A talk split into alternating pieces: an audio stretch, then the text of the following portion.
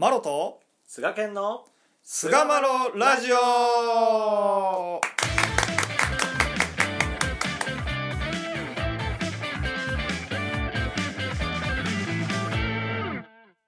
さあ、それでは始まりました。第429回菅原ラジオ。はい、えー今回は先を思えばキリがないというテーマで、えーお話をしていきたいと思います。どうぞよろしくお願いいたします。お願いいたします。先を思えばキリがないやろうと。ね。無限に広がってますからね。あーそうですよ。まあ、これはですね、お指図の、まあ、一節をお追ってきたですけれども、うんうんうん。キリがないやろうと神様も言っておられるね。うんえーこれ明治27年10月27日、井筒梅次郎の奥さん、ほよ、未情耐熱につき願いという願いで伺われたところ、うん。まあ、つらつらとこう言われてですね、面々心にかかる。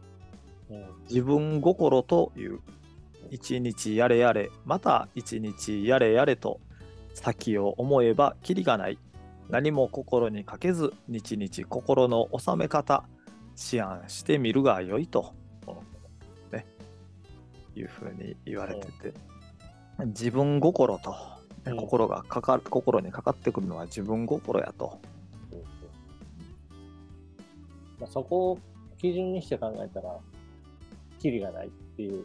まあ、先を思えばキリがないっていうのは、やっぱその人間思案を前提にして、先を暗く考えてもしょうがないまあそういうことだよね。っていうことですね。先を暗く考えて先が良くなるんかお前らと。うんアホかと。いうこと言うあ違う？おまあ、アホかまでは分かんないけど。いいな、菅健。え？菅健厳しいな。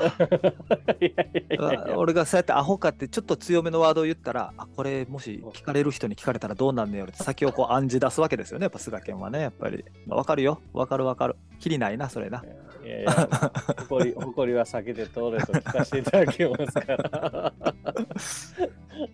うんな日に日何も心にかけず、日々心の収め方、思案してみるが良いっていうのはいいですよね、これね。いや、そうですね。何も心にかけずに、日々の心の収め方。だからその、ああしなければ、これしな、どうなんねやろうっていうことを、まあ、一旦横に置いて、うん。毎日どういうふうに自分の心、心がどうあるんだと。うんうん、そこを思案してみなさいと。暗示を基準じゃなくてね、自分の心の在り方を思案しなさいというふうに言うておられるのかな。うんさすがやっぱお指図だけあって、こう、個別具体的な、まあ、指示だなっていう感じが、やっぱこれは特にしますね。ああ、なるほど。うん。うんこの二乗に際してっていうところですからね。うんそこのことばっか考えててもっていうことよね、やっぱり。そうですね。うん。まあ、実際さ、でもさ、未情事情があったときに、うんあの、まあ、それぞれ経験してきてるわけやんか。やっぱり、あの、まあ、俺も40を超えて、菅健も50を超えてきてさ、やっぱこう、いろんな経験するわけですよ、お互い。え？何の株 あれちゃうかったっけ？違違いました先輩うんちゃいました、違。す、違います、先輩。ああ違いま、そうですすか。はい。まあ、いろいろこう、未情事情がいろいろお互いにこう見えてきたときに、うん。そこばっかり考えちゃうっていう時ってさ、負のループに陥って、こう、抜け出せなくなって、そこばっかりが心の中で大きくなっていって、だんだん心自体がどんどん曇って曇ってっていう状態になってきますやん、やっぱり。えっと、えっと、病気になったりしたときに、未情事情が起こってきた時にさ、うんうん。あこれこの先どうなんねやろこの病気どうなんねやろこの事情どうなんねやろっていうことだけをに意識をフォーカスしてしまうと心がそもそも今現在の心が超暗くなっちゃってはいはい、はい。先へ進んでいこうっていう力がもうそもそも第一歩を出す力がなくなっちゃうよねっていうのは思うよねなんか。うーん。ですね。まあ、特に今なんかは、その、せ精神的なね、未情の人なんかはまさに、うんうーん、辛い中に、あられるんかなっていうのは、特に思うところではありますよね。まあ、僕、うん。あやっぱお道ってありがたいなって思いますね、僕。本当に。うんうんうんうんうんその病気になったりした時にやっぱりこう過去も反省するし、うんやっぱりこの未情はその将来に向けたお助けの種っていうか、まあうん。同じ体験する人とまたこれ私出会わせてもらうんだなっていうふうになんかこう心のなんか大きいところっていうところをこう示してくださってるのがほんま最近ありがたいなっていうふうに思うんで、うん。もう俺なんかそのもうそれ自体を変換しようとすらせえへんかもしれへんな。あもう最味わうっていう感じでね。いやもう味わうとかじゃなくてまあそれはそれだなと思ってまあ心の建て替えを促されてるんだなとは思うけど うんうんうん。そこにフォーカスばっかしてたらやっぱり辛い面もどうしても見えてきちゃうんで、うんまあうん、それよりもこう先を案じないように先を楽しむ方向にやっぱ心をいくというか気分よくいるように自分を持っていってあげるっていうことをにするかなその問題から目を向けるとかではなくて、うん。うん、やっぱ心がねやっぱりかかる要因があるわけやからさ例えば未情一つにしても、うん。うん、っていうのはまあ思ってはいるかな。まあまあ、そう。見せられるい、まあ、意味っていうところもそこにありますからね。うんそう本来の陽気さを失っているがゆえに、そういうことですよね。過去に引っ張られたりとか、未来にそね、引っ張られすぎて今を生きれていない。う、うん、ものすごいんじゃないですか。だからやっぱこうマインドフルネスみたいなことがこうブームとなって、まあ求められるっていうような時代になってますけど、でも本来天理教って陽気湯散っていう言葉で今にフォーカス当てた教えやったと思うんで、まあそうだよね、ううん。ん、よっぽど先案じるなって言われてるもんねお指図とかでもね。案じたら案じの利が回る言うてさ。そうですね。はい。でも心にかかることがあって余計にそれを考えて思案した時にさうん、案じるからそこじゃなくて日々の心の収め方を思案してうん、見るが良いというね。これがね非常にこう親心あふれるというか自分の心の収め方なんだと。事情を見る。まあそれはまあほっとくわけにはいかんやろうけど。うん、うん。未情事情もね。でもやっぱ心の在り方、収め方を、うん、そっちの方にフォーカスしなさいっていうね。やっぱ俺はまあちょ結構ずっと言ってんねんけど、うん。なんとなく別に理由なくてもいいけどなんとなく陽気なんとなく楽しいなんとなく嬉しいっていうところが俺ベストの心の状態なのかなっていうふうにすげえ思っててさ、うん。うん、そう持っていってあげるっていうのはすごい大事なのかなというのは思いますよね。なるほど。うんうん、なかなかそれを作り出していくっていうところまでには、なんかいろんなステップがありそうな感じがしますね。まあね、まあでもやっぱね、心のを見つめとかへんかったら、ここで言われるように、日々の心の収め方を思案してみるっていう、ここがすごい大事だなと思ってて、ずーっと見てたらね、やっぱ調子が悪くなる要因とか、調子が良くなる要因っていうのがよくよく見えてくるので、うん、うん悪くなりそうっていうのも分かるし、自分で、あ、ちょっとあれかなとか、うん、うん、そこを見てたらね、なんとなくこう自分の心を上手に感情をコントロールというか、うん。っていうのができるのかなっていう感じはするんですよね。うん。まあ、自分の持ち物がね、心だけっていう。だから心の使い方にやっぱ責任を持っていくっていうところが非常にこう大事なのかなと思います。まあこのうんなんていうかな心にかけずっていうところはねよくよく私たちがこう使っている国言のお指図にね、うんあのありますやんか。うんうん人の言うことを腹を立てるところでは、腹の立てるのは心の澄み切りだとは言わん。うん心の澄み切りだならば、人が何事言っても腹を立たん。それが心の寸断や。今までに教えたるは、腹の立たぬよう、何も心にかけんの心澄み切る教えやで。もう 神を指しですね。ね、何も心にかけぬよう心澄み切る教えと。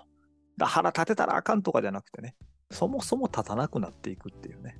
うんあーここやと思うんですよね、やっぱね。そうなんですよね。僕ね、これちょっと僕の仮説なんですけど、うんやっぱり今の世の中の人ってこう未来に対して自分のアクションっていうのがものすごく影響してるっていう認識ってあると思うんですよね。だから、うん今の行いを変えることで未来を変えれるみたいなうん。本当にこう人間の努力によって世界は変えられるんだっていうのをこうなんかすごく感じてる人たちっていうのが多いんじゃないかなって思うんですよ。うんうんそれってなんか昔の人たちに比べるとうんなんかすごい傲慢に見えてるっていう面ってあるんじゃないかなって思うんですよね。うんなるほど。なんか自分の力で全部やれちゃうみたいな感じに今の現代人で特に思っちゃってるっていう部分があるかなって思うんですよ。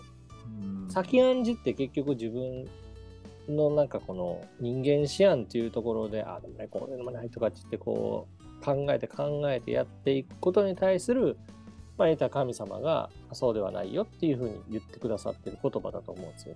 うんうんただ、その未来に関する言葉は実は親さんも話しておられてて、うん20年、30年経ったなれば、まあスタート地点がね、もうそもそもそうやもんね。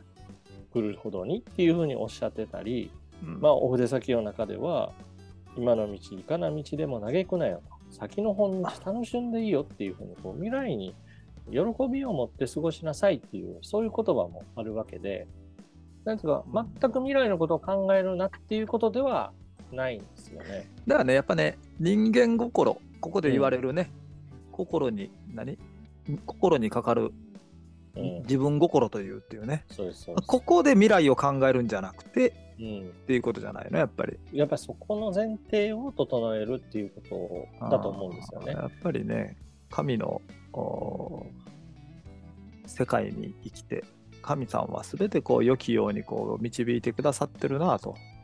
陽気暮らしに、今の現状はどうであれ、今までの現状もどうであれ、結果として陽気暮らし、世界に、えー長い年限をかけて導いてくださってるっていう視点が持てたら、まあ未情事情が起こってきてもね、うん。あこれも未来への種としてこう起こしてくださってんねんなっていうスッとこう思ったら、うん。それほど心にかかることもなく、うん。比較的まあ波は心に波は立ってもまあ穏やかになるのも早いんじゃないか、うん。いや、そうやと思いますね。結局じゃあ貸し物借り物の世界に生きろっていうことにもう最終的に身も蓋もないところにいつも我々は帰結してしまうんですけれども。身も蓋もないの。でもうそれしか言いようがないっていうそうね、ね、苦しい言語能力っていううね。ん。まあでもほんまね未来を案じるのはやっぱりあんまりよろしくないと。ずっと心にかかってる状態になるんで、うん、どこかでこう心転換して陽気暮らしに導かれている道中で今ちょっとこう自分の心の在り方をこう立て替えたらもっと良くなるよという親の声やと。うん。神の声やというふうにこう思案してじゃあ陽気に陽気な未来明るい楽しい陽気予算の未来というか先の楽しみは何かって言ったら結局今の心の在り方が未来になっていくわけなんでじゃあ今をこういかに陽気にこうね何かあったからっていうのは俺必要ないと思うんでな。結局借り物の世界で生かされてるっていうことが究極の喜びになってきたりするんでうん。最終的にはね。うん。うん、そういうふうな大きな視座に立った時に、うん。なんかこう、うん、めっちゃうおめっちゃ嬉しいとかじゃないけど、まあ結構やなと。なんとなく結構やな。わかる。うん、わかるわかる。そ、そこで無理したくない。無理したらダメだねそこで無理したらやっぱり触れ戻しが来るんでそうじゃなくてっていうところが、うん。うん、で穏やかな心。で心が澄み切って、まあ、人が何言うてもねまあそれも神さんがなんか私の心になんかこう見せられてはることなんやろうなというふうになったらね、多少のさざ波は立っても、まあまあ、いろいろあるんやなと思ったら、心を澄み切っていくっていう風なことになるんじゃないのかなとそうですね。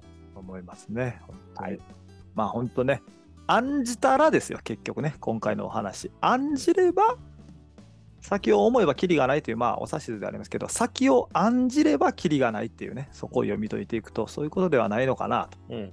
というところでね。そうすまあ、はい先の楽しみのために今楽しむ。と、うん今あー陽気に心を陽気に立て替えていくということが大切かなというところで、うん429回先を思えばキリがないを終わりにいたします。